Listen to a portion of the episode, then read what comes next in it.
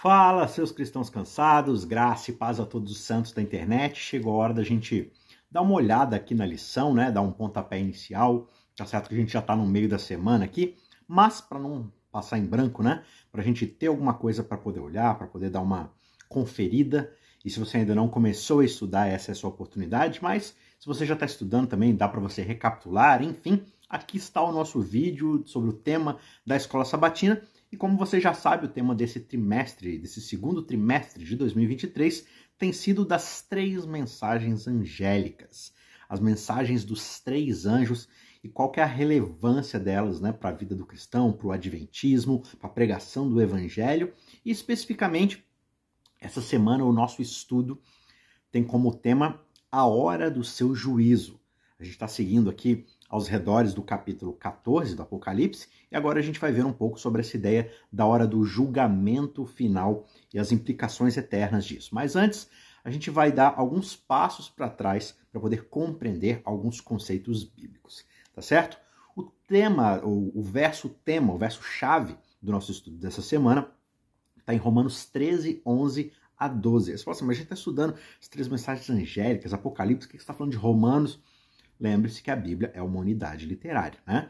Então, os autores eles vão se complementando, eles vão se comentando, e aqui não é diferente. Então, em Romanos 13, 11 a 12, um dos versos que, na verdade, é, muitas vezes as pessoas me perguntam assim, Isaac, mas por que, que o seu canal chama Cristãos Cansados? Por que Cristãos Cansados? E muita gente não sabe que, na verdade, desde o início do meu ministério aqui na internet, eu criei um, lá em 2008, 2007, 2008, eu criei na época do Blogspot. Eu criei um blog chamado Crônicas para Cristãos Cansados. E o verso que eu deixava bem no roda na no header, né, bem no cabeçalho desse blog, era Romanos 13, 11 e 12. Né? Então, assim, você já vai entender o que isso tem a ver com o canal e o que isso tem a ver com o nosso estudo dessa semana, mas eu lembrei agora lendo esse verso, que a gente já vai ler, o quanto isso tem a ver com os primórdios aqui do Cristãos Cansados, e eu dou uma explicaçãozinha rapidinho. Mas vamos ler o texto aqui. Romanos 13, 11 a 12 diz: E digo isto a vocês que conhecem o tempo, já é hora de despertarem do sono, porque a nossa salvação está agora mais perto do que quando no princípio cremos. Vai alta a noite e o dia vem chegando. E aí ele continua dizendo para se revestir é, das armaduras da luz, da, da verdade, do Espírito de Deus, né? Então esse verso me lembrava aquele, aquele momento onde os discípulos estão dormindo e Jesus está ali no Getsemane orando porque o momento está chegando ali e os discípulos, né, todos caídos ao sono. E aí eu fazia essa reflexão, né, no Crônicas para Cristãos Cansados, de que nós cristãos hoje estamos ali num momento crucial da história. É chegada a hora do seu juízo, é chegado o momento onde Cristo vai vir para poder restaurar o mundo, para poder voltar finalmente e muitas vezes a gente está dormindo, a gente caiu no sono, a gente não está vigiando como deveríamos. Por quê? Porque nós somos cristãos cansados. E assim, não me entenda mal, a gente tem a nossa vida cristã, a gente vai à igreja, a gente lê a Bíblia, a gente faz coisas de cristão, mas muitas vezes a gente está tão cansado que a gente já caiu no sono e não estamos vigiando como deveríamos, e a noite está acabando e o dia está chegando. Né? Então, assim como naqueles primórdios eu gostava de escrever crônicas para dar ânimo, acordar os cristãos cansados. E aí, com o tempo, o canal se tornou apenas Cristãos Cansados. E sigo eu aqui nesse ministério de tentar trazer reflexões, de tentar trazer conteúdo para né, dar aquela acordada, aquela chacoalhada. Nesse vídeo, a gente vai explorar as profecias bíblicas que apontam para o grande trabalho de julgamento de Cristo e como isso se relaciona com o tempo em que nós vivemos. A gente vai discutir como o julgamento investigativo, não, o juízo investigativo, que começou lá em 1844, de acordo com o entendimento adventista da profecia bíblica, como é que isso nos afeta atualmente e o que, que isso significa para a nossa jornada espiritual, para a nossa preparação para a segunda vinda de Cristo. Então, o primeiro tópico que a gente vai ver é, na profecia bíblica, o grande trabalho de Cristo é o julgamento. Ponto de número 2, o julgamento investigativo começa em 1844. E ponto de número 3, nós estamos vivendo a hora do seu juízo. Então, o ponto é que a gente está vivendo num momento crítico, único da história humana, e as escrituras alertam a gente para a necessidade que nós temos de estarmos despertos, vigilantes, e não cristãos cansados, adormecidos, né? porque a nossa salvação, como o texto diz, está mais próxima agora do que quando a gente creu pela primeira vez. A cada dia que passa, nós estamos mais perto do nosso destino final. E ao longo desse vídeo, a gente vai buscar entender como é que nós podemos nos aproximar de Deus e buscar a transformação que Ele deseja realizar em nossas vidas, a fim de nós estarmos prontos para encontrar o nosso Salvador face a face. Então prepare-se para essa jornada emocionante e esclarecedora pelas profecias bíblicas e descubra como viver preparado para a hora do seu juízo.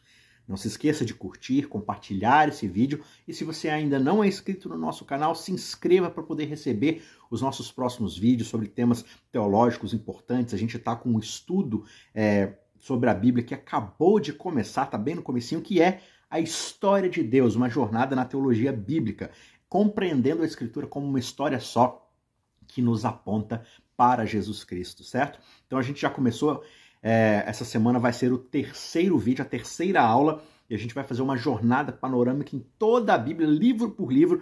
A gente está bem na introdução, então se inscreva no nosso canal e acompanhe a playlist ali de introdução à teologia bíblica, à história de Deus e muitos outros conteúdos, como meditações, sermões, enfim. Tá certo? Vamos juntos crescer aqui no nosso conhecimento e relacionamento com Deus. Então, fique conosco e vamos mergulhar nesse tema tão relevante, tão necessário para a nossa caminhada cristã. Ponto de número um na profecia bíblica, o grande trabalho de Cristo é o julgamento. Tudo aponta, tudo converge para isso, né? Isso pode ser observado quando a gente olha com mais detalhe, por exemplo, os livros de Daniel e de Apocalipse, que é o que a gente está fazendo agora, né? Quando nós analisamos as passagens, por exemplo, do livro de Daniel, a gente percebe que o julgamento ele é pintado para a gente, ele é retratado como a grande conclusão do ministério de Cristo, de Cristo, né? Como se, na verdade, todas as outras partes da vida de Jesus, do, do ministério de Cristo, vão culminar nesse grande trabalho final de julgamento. Para facilitar um pouco a compreensão, vamos usar uma espécie de metáfora aqui. Imagine que a história da humanidade seja um grande livro. E a vida e o ministério de Jesus são aqueles capítulos que a gente pode considerar o clímax, os capítulos mais importantes desse livro, dessa história. E o julgamento é, digamos assim, o último capítulo, logo antes do Felizes para Sempre, onde todos os acontecimentos são resolvidos e a história então chega à sua conclusão após o seu clímax, né? E é esse o momento em que Deus estabelece o seu reino eterno para todo sempre. Então, cada uma das profecias bíblicas, né, e também aqui das profecias específicas de Daniel, vão detalhar progressivamente como Deus está estabelecendo o seu reino eterno por meio da obra de Cristo através desse julgamento. Então, por exemplo, lá em Daniel 2, a gente vê o estabelecimento do reino eterno de Deus, né? A estátua lá, e aí, sem o auxílio de mãos humanas, vem uma pedra e quebra o pé da estátua, e essa pedra se transforma num monte, e por ali Deus estabelece o seu reino eterno. Já lá em Daniel 7, essa obra de julgamento de Cristo ela é destacada como a grande responsável por estabelecer esse reino eterno de Deus. Né? Por meio lá daqueles animais e tudo mais, é, a gente vai percebendo nesse desenrolar da profecia como é que Deus está trabalhando para convergir o seu reino aqui na terra, restaurando todas as coisas. E aí, por fim, a gente vai lá para Daniel 8, Daniel 9, e nós somos então apresentados ao contexto e ao tempo desse juízo, desse julgamento.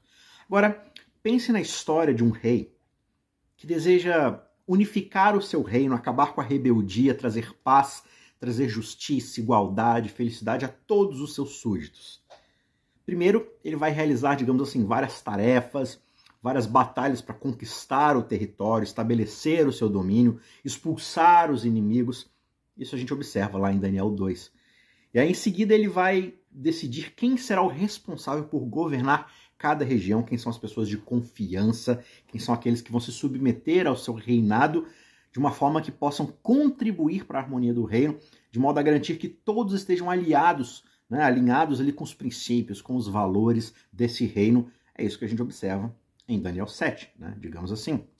E aí, por fim, esse rei ele vai estabelecer um prazo para que essas mudanças ocorram. E ele vai dar certas instruções bem detalhadas sobre como tudo deve ser feito para poder é, fazer com que as pessoas então entendam como isso vai acontecer e que isso é o melhor para elas. Isso é basicamente Daniel 8 e 9. Então essa metáfora, essa ilustração, ela, ela mostra para a gente, de certa forma, o que, que é a obra de julgamento que Cristo vai realizar. E aí, com esse entendimento, a gente já vai ampliar um pouquinho mais, mas com esse entendimento um pouco básico, a gente chega ao livro de Apocalipse, onde no capítulo 14, verso 6, um anjo é descrito entregando o evangelho eterno ao mundo e declarando que a hora do juízo de Deus chegou. Então, o que, que essa passagem mostra para a gente? Ela mostra que o julgamento que Cristo está realizando é justamente parte integrante do Evangelho. Esse Evangelho eterno que é pregado começa com: é chegada a hora do juízo divino. Então, essa mensagem deve ser compartilhada com as pessoas quando o assunto é pregar o Evangelho né, ao redor do mundo. As coisas estão caminhando para uma solução, uma resolução final e o fim está próximo, as coisas vão ser restauradas, consertadas, mas isso passa por um juízo, por um julgamento. Por quê? Porque sem esse julgamento, não tem como você consertar as coisas, porque para consertar você precisa separar o errado do certo. E o processo de separar o erro do ser, do acerto, da mentira, da verdade, se chama julgamento. Você precisa julgar para fazer isso, para ter um julgamento para definir o que está errado e o que está certo. Agora imagina aqui comigo que você é um aluno de uma escola e aí o seu professor dá para você um exame para você resolver esse exame. Digamos que esse exame seja assim, uma oportunidade para que você demonstre o seu conhecimento, as habilidades que você adquiriu ali ao longo do curso que você está frequentando, do semestre, enfim. Da mesma forma, o julgamento é a ocasião em que todos nós, como estudantes da vida nessa terra, vamos ser avaliados por Deus com base nas nossas escolhas, nas nossas ações, o quanto nós é, absorvemos da sua vontade na nossa vida, o quanto nós submetemos a nossa vontade, o nosso próprio eu, a sua vontade, a sua soberania, né? Então, o resultado desse julgamento é aquilo que vai determinar o nosso lugar no reino eterno de Deus. É o julgamento que demonstra ao universo o quanto o modo divino de governo funciona e traz vida, traz paz para todos, enquanto o modo rebelde dos seres pecadores que a gente trouxe aqui para o mundo através de Adão e Eva é um modo destrutivo para toda a criação. E essa diferença entre o caminho de vida, o jeito, a filosofia de vida, que é a filosofia de Deus, e a filosofia de morte, o caminho de perdição, que é o caminho rebelde, essa diferença é justamente demonstrada na vida de cada um de nós ao longo de toda a história humana.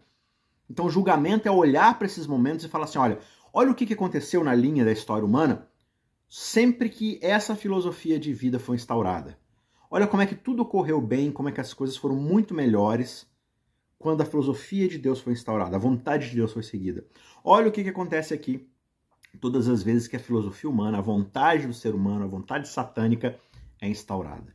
Então o juízo é basicamente isso, é demonstrar para todas as partes envolvidas o que, que acontece quando nos rebelamos contra a vontade de Deus ou quando nos submetemos à vontade de Deus. Por isso é necessário a hora desse juízo, para que todas as pessoas possam perceber e o universo inteiro possa perceber que os caminhos de Deus são melhores. E a gente tem provas e mais provas e mais provas ao longo da história de como isso é verdade.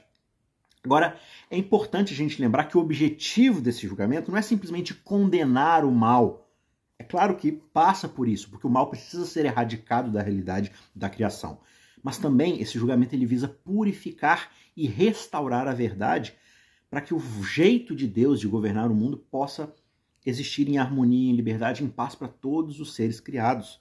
Deus deseja que todos nós façamos parte do seu reino eterno. E o julgamento acaba sendo esse passo necessário no meio desse processo. Só que Deus, na sua infinita sabedoria, no seu amor, ele nos oferece a oportunidade do arrependimento, da transformação, tudo isso através do sacrifício de Jesus Cristo. Então pense no julgamento como um processo de purificação de um metal precioso, como aquele ourives manipulando o metal precioso, colocando num fogo intenso até que ele derreta, para que em seguida ele possa remover as impurezas que vão surgir à superfície quando o metal está né, num estado líquido ali. Dessa forma, então, esse metal se torna mais puro, e se tornando mais puro, ele se torna mais valioso para o seu propósito. Né? Da mesma maneira, então, o julgamento de Deus visa purificar os nossos corações, nos tornando preparados para participarmos do seu reino eterno.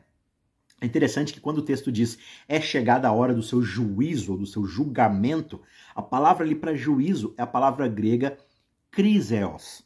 É a raiz da palavra crise. Eu não sei se isso é intencional, se tem alguma conexão de fato, só que pelo menos na parte etimológica aqui a gente vê, pelo menos trazendo para uma aplicação, né, uma aplicação mais. É, pelo menos numa aplicação aqui, para esse contexto que a gente está falando do juízo, né? A gente percebe então uma conexão etimológica que tem a ver com o fato de que a ideia de julgamento envolve justamente essa situação crítica, um momento difícil, uma decisão difícil, onde a gente tem que enfrentar sérias mudanças. E aí o que, que acontece nesses períodos de crise? São justamente momentos de tensão que vão despertar dentro de nós ou o nosso melhor ou o nosso pior. Na verdade, as crises revelam dentro de nós aquilo que nós já vimos cultivando. Na verdade, a crise ela nada mais faz do que acelerar as nossas tomadas de escolha de acordo com aquilo que nós temos feito e preparado durante toda a nossa vida, né? Assim como uma panela de pressão acelera o processo de cozimento de um, de um produto, de um alimento ali em poucos minutos, né? Por isso que essa ideia que a gente tem de viver uma vida morna o tempo todo, esperando que no momento final a gente vai tomar uma decisão radical ao lado de Cristo, a gente vai agir pela fé, talvez isso possa não funcionar da forma como a gente espera. E a gente acaba revelando, na verdade, apenas a nossa maldade no momento final. Por isso, o Espírito Santo nos convida hoje a uma conversão, a uma transformação que irá ser aperfeiçoada, para que quando o momento de crise, de julgamento finalmente vier, nós estejamos então preparados para que o amor de Cristo seja revelado em nós, mesmo que seja em momentos de crise, né? Então, a obra de julgamento que Cristo está realizando é um tema central na Bíblia, porque ele afeta a todos nós, independentemente da nossa origem, da nossa idade, do nosso status social. Essa é uma mensagem de esperança, pois ela nos mostra que Deus está no controle e que o seu plano de redenção e salvação está em andamento. Quando nós nos aproximamos do estudo da Bíblia, né, da profecia bíblica, é essencial que nós tenhamos uma postura de humildade, que nós tenhamos um coração aberto, porque Deus deseja nos revelar verdades profundas, verdades que são capazes de transformar o nosso íntimo, de nos preparar para aquele dia, para que no momento de crise, de pressão, o amor de Deus seja revelado em nós de forma pura. Portanto, quando nós estudarmos a vida e o ministério de Cristo, especialmente no contexto do julgamento, a gente deve ser levado a refletir sobre o nosso relacionamento com esse Deus que quer demonstrar para todo o universo quem ele é de verdade e a maneira como nós estamos vivendo as nossas vidas demonstra se nós compreendemos ou não o caráter desse Deus. Por isso nós devemos fazer isso, ao invés de ficarmos apenas preocupados com os eventos externos, com as catástrofes, as reuniões políticas, religiosas. Nós devemos pensar em como anda o nosso relacionamento com esse Deus e, consequentemente, com o nosso próximo. Cada um de nós tem essa oportunidade de se aproximar de Deus, de confessar nossos pecados e buscar a transformação que somente Ele pode oferecer. É através do julgamento que nós somos chamados a reconhecer a soberania desse Deus e de nos submetermos à Sua vontade, de confiar que Ele tem um plano perfeito para as nossas vidas, de que o seu caminho é um caminho de vida, de amor, de prosperidade e não de morte. Em resumo, a obra do juízo de Cristo é parte crucial do plano de salvação de Deus e de restauração dessa sua criação, conforme a gente vê revelado aqui em Daniel e Apocalipse. Né? Esse é um tema que deve ser estudado, deve ser compreendido por todos os cristãos, porque ele nos ajuda a entender o propósito e o alcance do amor desse Deus pela humanidade. O julgamento nos lembra da seriedade do pecado. Ele nos lembra da necessidade que nós temos de nos voltarmos para esse Deus em arrependimento, em fé e abandonarmos esse caminho de destruição que o julgamento vai demonstrar que é o pior caminho possível. E ao mesmo tempo, o juízo também nos dá esperança e confiança de que Deus está trabalhando para nos livrar de todo o mal que destrói a sua boa criação, que transforma a nossa vida em algo tão difícil, tão sobrecarregado, né? E também nos prepara para viver eternamente no seu reino, né? Esse juízo final vai finalmente provar a todo o universo, de uma vez por todas, que Deus é justo, é confiável no que ele diz, no que ele faz, na forma dele de governar a sua criação. Então eu encorajo você, caro espectador, a se aprofundar no estudo das Escrituras, a buscar esse relacionamento mais íntimo com Deus e que o Espírito Santo ilumine o seu coração, a sua mente, guiando você para uma verdade, para uma transformação que somente Cristo pode, pode proporcionar. Né? e que ao compreender a obra de julgamento de Cristo, você encontra esperança, paz e segurança no amor eterno e na verdade sobre quem Deus é. Vamos correr aqui com os temas? Ponto de número 2. O julgamento investigativo começou em 1844, né? pelo menos de acordo com a visão adventista desses é, momentos históricos. E talvez, falando em adventismo aqui, né, talvez a maior contribuição de Guilherme Miller, que foi ali um dos pioneiros nesse movimento que mais tarde vai se tornar o, a Igreja Adventista, né, esse movimento adventista, Guilherme Miller então foi aquele estudioso da Bíblia que começou a estudar Daniel e talvez a maior contribuição dele ali para a compreensão adventista das Escrituras tenha sido justamente reconhecer a relação essencial que há entre Daniel 8 e Daniel 9. Ali em Daniel 8, a gente vê revelada a cena final do Evangelho, a partir daquela ideia né, que um bom adventista estudioso vai conhecer, que é das 2.300 tardes e manhãs. E ele parte desse tempo para poder revelar, então, o final ali da pregação do Evangelho, o final é, do plano de redenção Enquanto, na verdade, Daniel 9 vai revelar para gente as cenas iniciais desse evangelho, a introdução, o prólogo, né? Ali com as 70 semanas, introduzindo para gente, então, é, essa cena final do julgamento já vista em Daniel 8. Então, ela vai responder para a gente essa pergunta sobre o tempo do julgamento, quando as coisas vão começar e ajuda a gente a ter os dados necessários para poder então ver como essa história se desenrola ao longo da, desse plano de redenção. Então, assim, sem Daniel 9, ali com a ideia das 70 semanas, a gente não conseguiria determinar corretamente o tempo da obra de julgamento de Cristo. E sem Daniel 8, a gente não poderia ver tão claramente o contexto direto do evangelho aqui no julgamento final que Cristo está realizando. Então, Daniel 8 e 9, eles utilizam, como, né, de novo, o bom estudante de profecia vai saber, eles utilizam o princípio dia-ano, um conceito que é tirado da própria Bíblia, como você vê em Números 14, 34, Ezequiel 4, 6, né? E quando você aplica esse princípio de transformar um dia profético em um ano, você vai ver que ele acaba funcionando muito bem quando ele é aplicado na história, especialmente ali na narrativa bíblica. Então, os 2.300 dias de Daniel 8, eles vão precisar do contexto histórico justamente das 70 semanas de Daniel 9. E aí, como o texto vai mostrar para gente, o anjo Gabriel retorna até Daniel, não para poder apresentar uma nova visão, mas para dar a Daniel a habilidade para compreender aquilo que ele tinha visto lá em Daniel 8. Né? Então, em 9, 22, ele dá essa nova visão para que ele possa compreender as visões que ele já tinha recebido. E aí você entra então nesse contexto das 70 semanas que são cortadas. Palavra ali do hebraico shatar, né? Corte, separa, né? Tipo uma secção. Você faz um corte e separa, como alguém tirando ali uma fatia de bolo no meio daquele bolo todo, né? Então, essas 70 semanas elas são cortadas, segmentadas a partir das 2.300 tardes e manhãs ou 2.300 dias.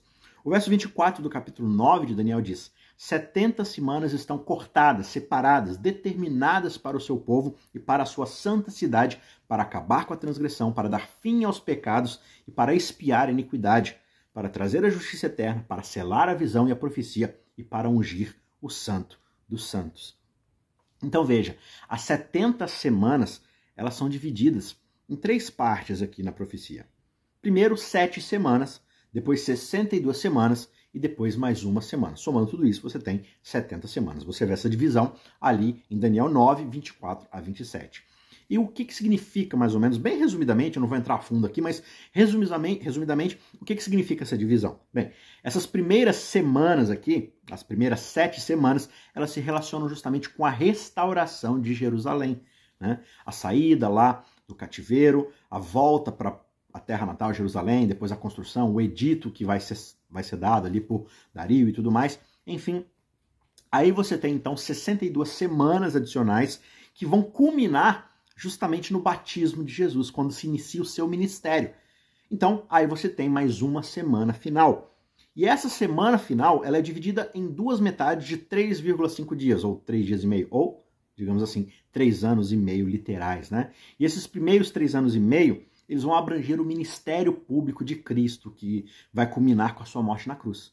Né? Então, o período ali que Jesus ensina, cura, fala do evangelho e finalmente morre na cruz é a primeira metade dessa última semana. E aí, os últimos três anos e meio, a segunda metade dessa semana, são justamente os últimos anos do tempo de provação de Israel após a morte de Cristo, dando tempo ali para eles aceitarem ou rejeitarem, e isso culmina, na verdade, tristemente na história de Israel, com o apedrejamento de Estevão lá em Atos 7, selando ali o destino de Israel dentro dessa rejeição que eles tiveram do Messias.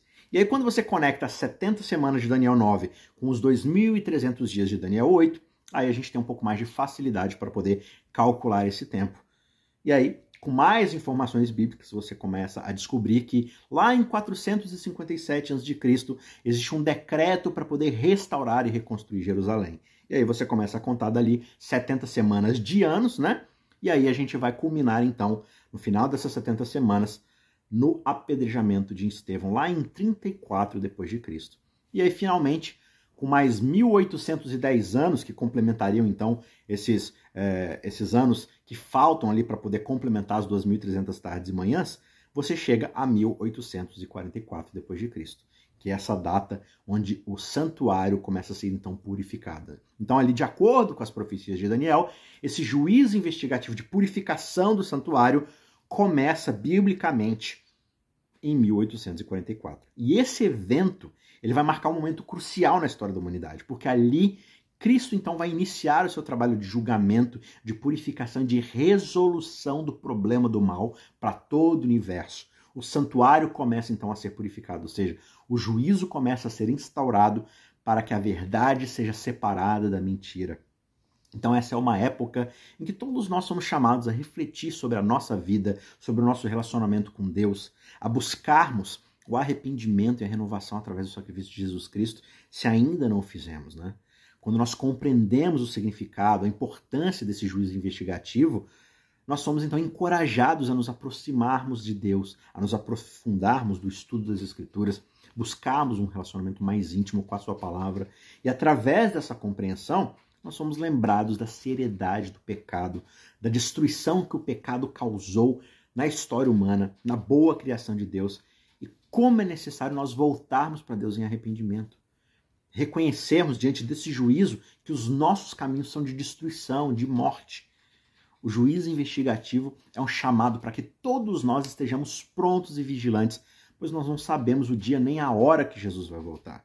Por isso a gente deve se esforçar para viver de acordo com os princípios do Evangelho hoje e compartilhar a mensagem de esperança e salvação com aqueles ao nosso redor. Uma outra coisa é que o julgamento investigativo ele nos lembra da graça, da misericórdia de Deus, que mesmo conhecendo as nossas falhas, mesmo sabendo das nossas imperfeições, ele não usa, ele não usa o juízo para jogar isso na nossa cara. A ideia ali, de novo, não é a priori nos condenar, mas de nos oferecer a chance de redenção e de transformação, mostrando para a gente que os seus caminhos são melhores para nós. Então, como cristãos, nós devemos estar atentos a esse chamado e buscarmos a santificação nas nossas vidas. Quando a gente reflete sobre o início do julgamento investigativo, lá em 1844, nós também somos incentivados a nos aprofundarmos no estudo da profecia bíblica, buscar a orientação do Espírito Santo, porque dessa forma nós podemos nos preparar para os eventos finais da história da Terra e fortalecer a nossa fé em Deus. Como seguidores de Cristo, é nossa responsabilidade compartilhar essa mensagem de esperança, de salvação, de redenção com as outras pessoas.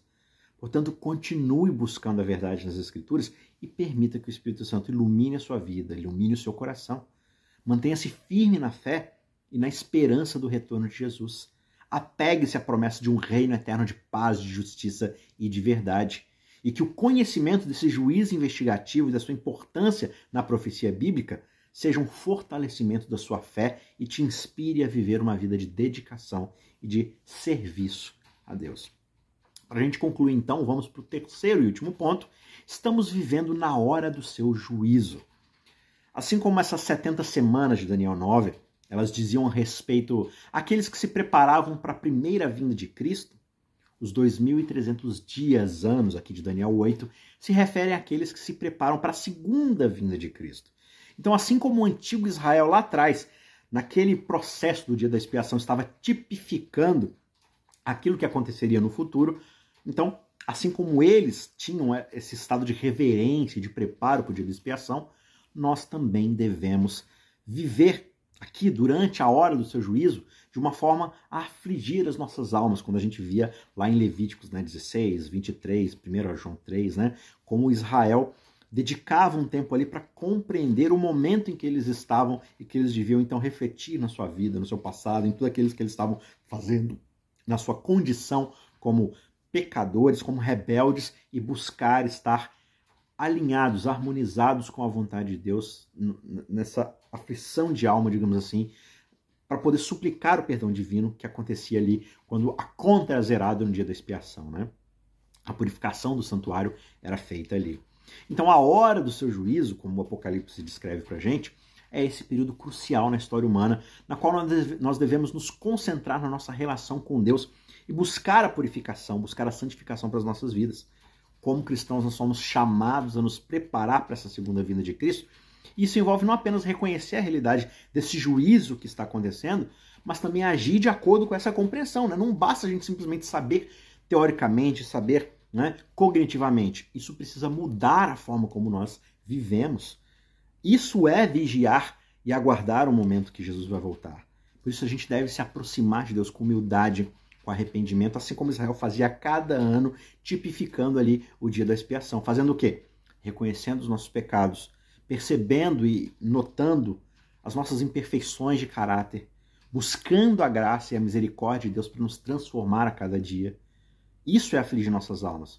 Isso significa examinar os nossos corações, a nossa vida, nos esforçando para abandonar o nosso eu, os nossos desejos egoístas e viver de acordo com os ensinamentos e os princípios que o Evangelho traz para gente e pregar esse Evangelho, né?